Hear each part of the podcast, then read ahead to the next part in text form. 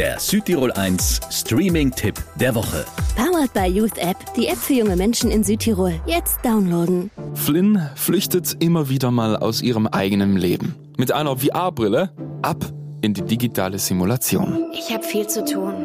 Ich muss mich um Mama und das Haus kümmern. Ich will nicht mehr so tun, als könnte ich in einer Sim leben. Mit diesen Simulationen oder eben Sims, da kann allerdings auch Geld verdient werden. So ganz ohne Haken wird das aber wohl nicht funktionieren. Was ist das? High-End VR, Flynn. Die wollen, dass ich einen Beta-Test mache. Für einen fetten Haufen Kohle übrigens. Lehn dich zurück. Schließ die Augen.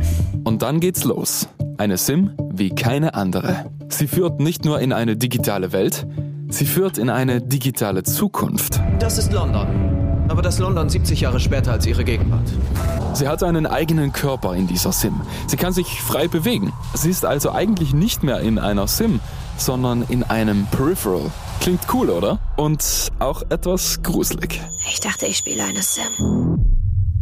Und dann stellt sich heraus, dass wir bluten, wenn man uns piekst. Ist das alles noch digital oder echt? Ist Flynn jetzt wirklich 70 Jahre in der Zukunft? Die Amazon-Serie Peripherie. Unglaublich spannend mit sieben Folgen und die sind jeweils eine Stunde lang, also lang genug ist die Serie auch. Von mir gibt's vier von fünf Streaming-Sternen. Der Südtirol 1 Streaming-Tipp. Immer mittwochs ab 18 Uhr auf Südtirol 1.